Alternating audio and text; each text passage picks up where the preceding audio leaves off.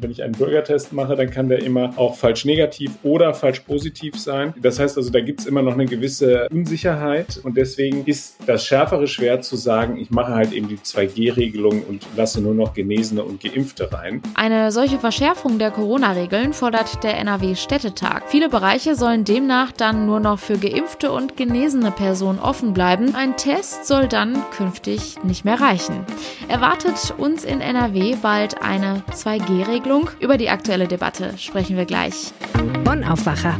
News aus Bonn und der Region, NRW und dem Rest der Welt. Mit Julia Marchese. Schön, dass ihr zuhört. Ihr habt es bestimmt mitbekommen, der Aufwacher klingt ein bisschen anders. Wir haben derzeit immer nur ein großes Thema, über das wir sprechen, dafür aber immer etwas ausführlicher. Und das liegt daran, dass bei uns im Team gerade noch Urlaub gemacht wird, aber in wenigen Tagen hört ihr uns wieder wie gewohnt mit den wichtigsten Themen in voller Länge. Und bevor wir zu unserem heutigen Top-Thema kommen, starten wir mit den aktuellen Meldungen aus Bonn und der Region. Mehrere Bonner Familien und Kinder sitzen weiterhin in der afghanischen Hauptstadt Hauptstadt Kabul fest. Angehörige und Unterstützer warten weiter auf eine Perspektive für deren Ausreise. Drei Kinder der Karl-Schurz-Grundschule sind derzeit noch mit Angehörigen in Kabul. Die Schule steht weiter im täglichen Kontakt mit den Familien unserer Schülerinnen und Schüler, die dort ausharren, sagt Daniel Jakubik, Pädagoge an der Karl-Schurz-Grundschule am Sonntag. Die Lehrkräfte setzen sich seit Tagen für die Familien ein. Auch die Frau und drei Kinder des Bonner Naki A sitzen in Kabul fest. Eine Ausreiseperspektive haben sie nicht, erzählt er. Es geht ihnen soweit gut. Aber es sieht nicht so aus, als ob sie schnell wegkommen, sagt er. Zwischenzeitlich hätten seine Frau und die Töchter allesamt deutsche Staatsbürgerinnen vergeblich versucht, Plätze in Evakuierungsmaschinen der USA zu bekommen. Wie viele Menschen aus Bonn derzeit noch in Kabul festsitzen, war am Sonntag erneut nicht zu erfahren. Das Auswärtige Amt teilte auf Generalanzeigeranfrage mit, dass Ausreise Reisewillige bei der Registrierung ihren Wohnort in Deutschland nicht zwingend angeben müssten. Die Kontakterfassung in Bonner Restaurants und Bars hat sich als Flop erwiesen. Die Maßnahme hat dem Bonner Gesundheitsamt nichts gebracht. Eine Kontaktnachverfolgung über die Gästelisten von Gastronomen wurde nur im Ausnahmefall in Anspruch genommen, sagt Vizestadtsprecher Mark Hoffmann. Oft seien Zeitangaben ungenau gewesen oder hätten schlicht gefehlt. Manche Einträge seien unleserlich, andere schlicht falsch gewesen. Diese Art der Nachverfolgung war ein hoher Zeitaufwand im Verhältnis zu einem geringen Nutzen, sagt Hoffmann. Hoffmann. Das Gesundheitsamt kennt nicht einen belegten Ansteckungsfall aus Bars oder Restaurants, ohne dass zusätzliche private Kontakte im Spiel gewesen wären. Es sei wahrscheinlich, dass solche Infektionen vorkommen. Werden die gängigen Hygienemaßnahmen beachtet, hält die Behörde das Risiko in Anbetracht der zunehmenden Impfquote aber für relativ gering. Mittlerweile haben sich die Regeln in NRW geändert. In Innenräumen gilt ab einer Inzidenz von 35 die 3G-Regel. Es gibt keine Pflicht mehr zur Kontaktdatenerfassung und keine Auslastungsgrenzen für Seele, etwa in Theatern. Die Veranstalter in Bonn gehen mit dem Wegfall der Auslastungsgrenzen unterschiedlich um. Generalintendant Bernhard Helmich hat bereits angekündigt, in der Oper und im Schauspiel sämtliche Sitzplätze zu vermarkten. Beim Beethovenfest dagegen bleibt es aus organisatorischen Gründen bei der bisherigen Planung der Konzerte. So werden die Plätze nur im Schachbrettmuster verteilt. Das tut auch das Sternkino am Marktplatz. Das Woki am Bertha von Suttner Platz bietet seit den neuen Regeln wieder mehr Plätze in seinen Kinosälen an. Jedoch ist keine Vollbelegung geplant. Zwischen jeder Besuchergruppe lässt das Kino freiwillig einen Platz frei. Anders als im vergangenen Jahr soll es in diesem Winter wieder einen Bonner Weihnachtsmarkt geben.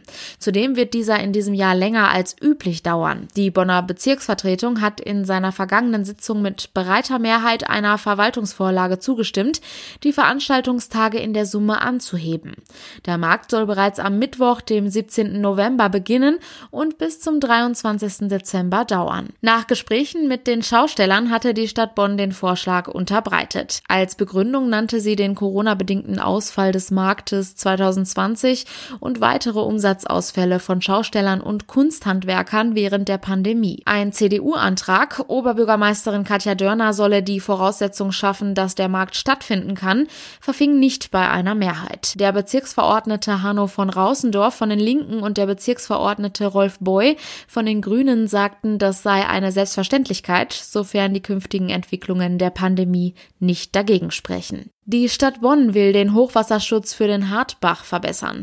Bei der Hochwasserkatastrophe Mitte Juli waren Häuser geflutet worden.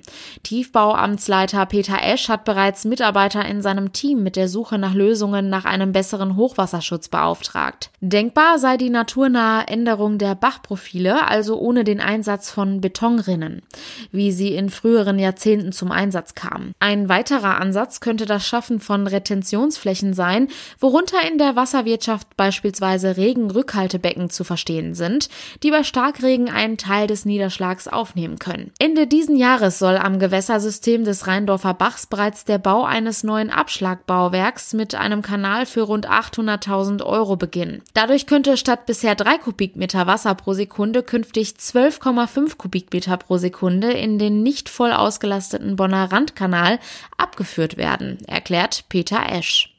Kommen wir nun zu unserem heutigen Top-Thema. Geimpft, getestet oder genesen. Das 3G-Modell ermöglicht uns aktuell wieder einen Zugang zum öffentlichen Leben und auch ein Stück mehr Normalität. Gleichzeitig steigen derzeit aber die Corona-Infektionszahlen und auch die Impfkampagne geht nur noch schleppend voran. Einige Stimmen aus der Politik fordern deshalb andere, strengere Regelungen. Eine Möglichkeit wäre das sogenannte 2G-Modell. Das soll dann nur noch geimpften und genesenen Personen noch mehr Freiheiten und Normalität zurückbringen, statt wie bisher auch den getesteten Personen. In Hamburg gilt dieses Modell seit Samstag bereits optional. Könnte das bald auch bei uns in NRW ein Thema sein? Über die aktuelle Debatte spreche ich jetzt mit unserem Chefkorrespondenten für Landespolitik, Maximilian Plück.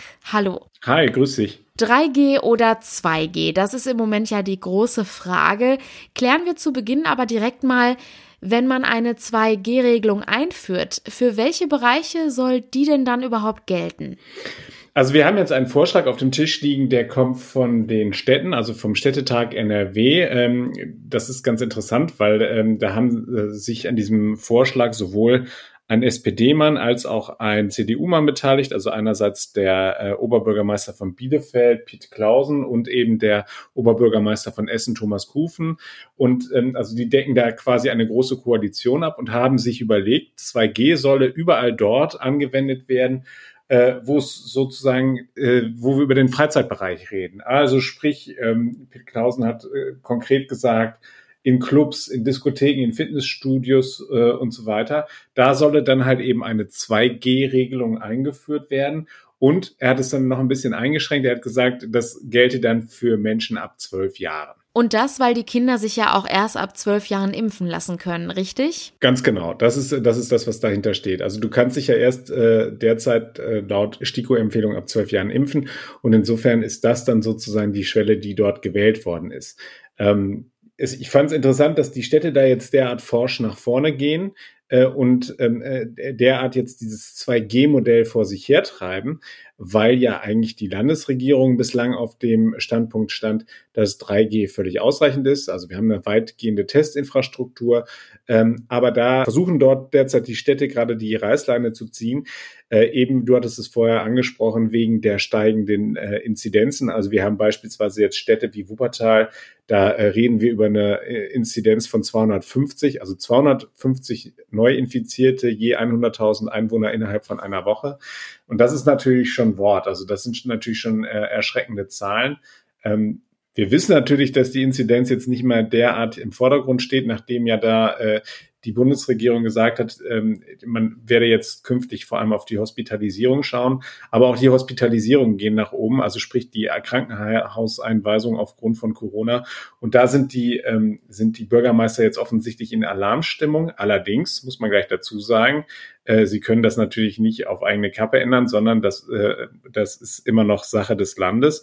Und da sehe ich doch erhebliche Widerstände. Was denkst du denn, wie wahrscheinlich das wäre, dass das dann in NRW eintreffen könnte?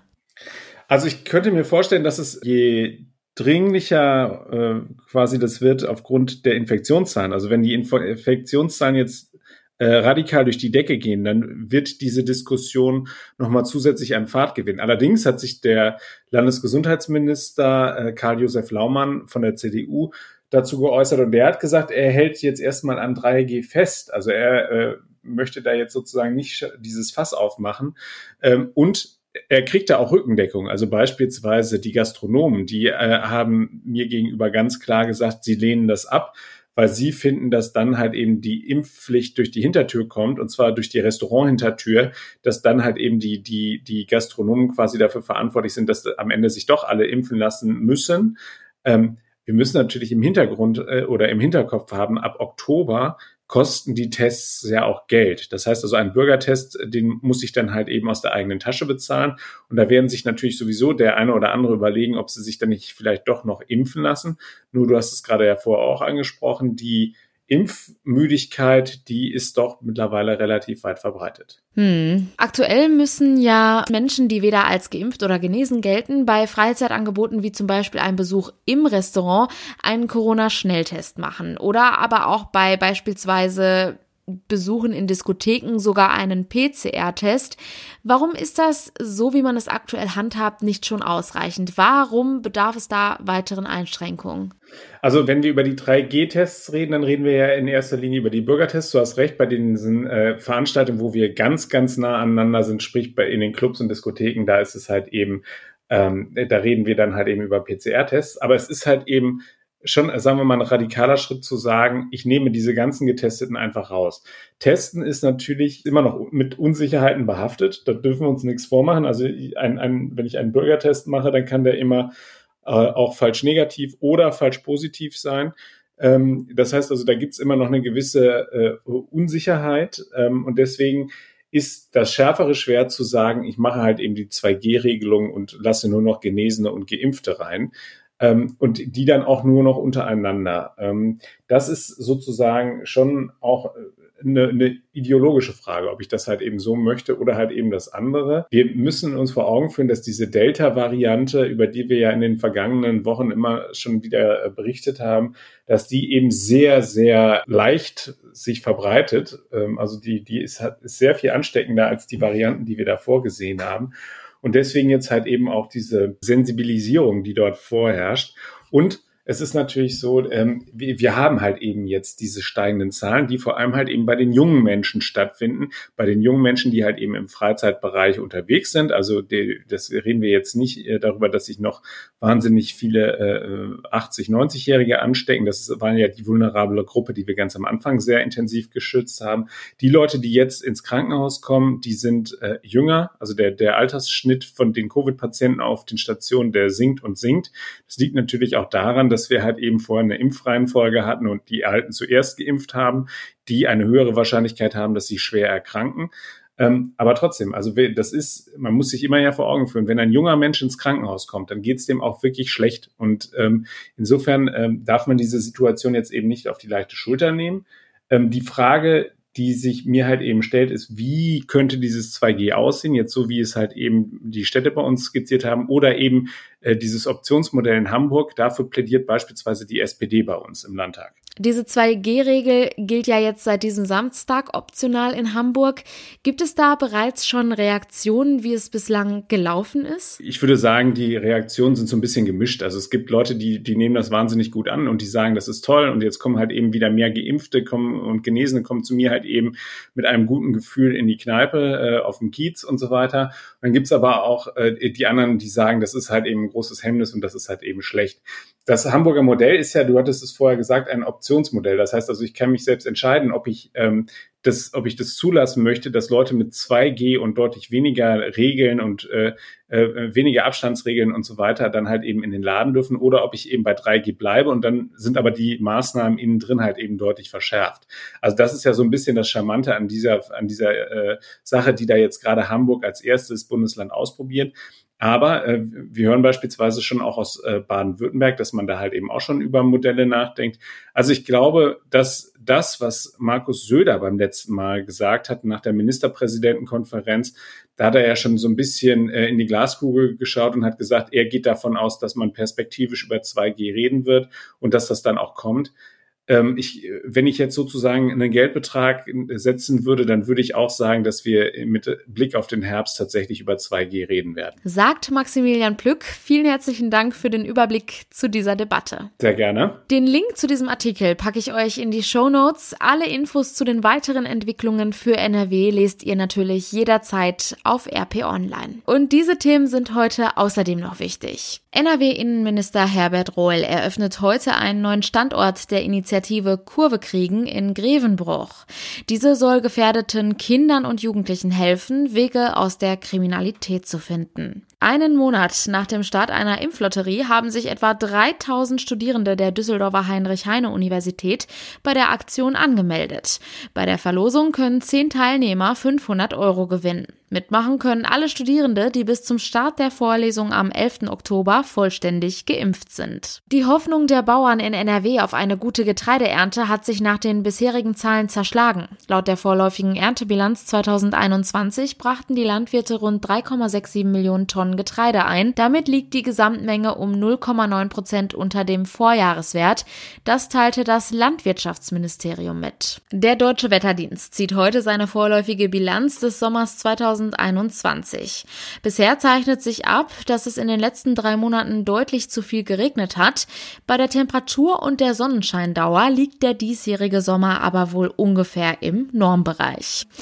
Und zum Schluss werfen auch wir jetzt noch einen kurzen Blick auf das aktuelle Wetter. Und das sieht leider weiterhin grau aus. Der Tag beginnt stark bewölkt und es ist örtlich auch mit Schauern zu rechnen.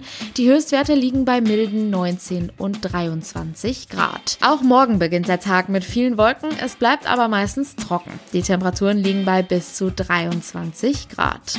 Und das war der Aufwacher vom 30. August. Wenn ihr keine Folge mehr verpassen wollt, dann abonniert uns gerne in eurer Podcast-App. Und bei Fragen, Feedback oder Anregungen freuen wir uns über eine Mail an aufwacher.rp-online.de. Ich wünsche euch einen guten Start in die neue Woche. Ciao.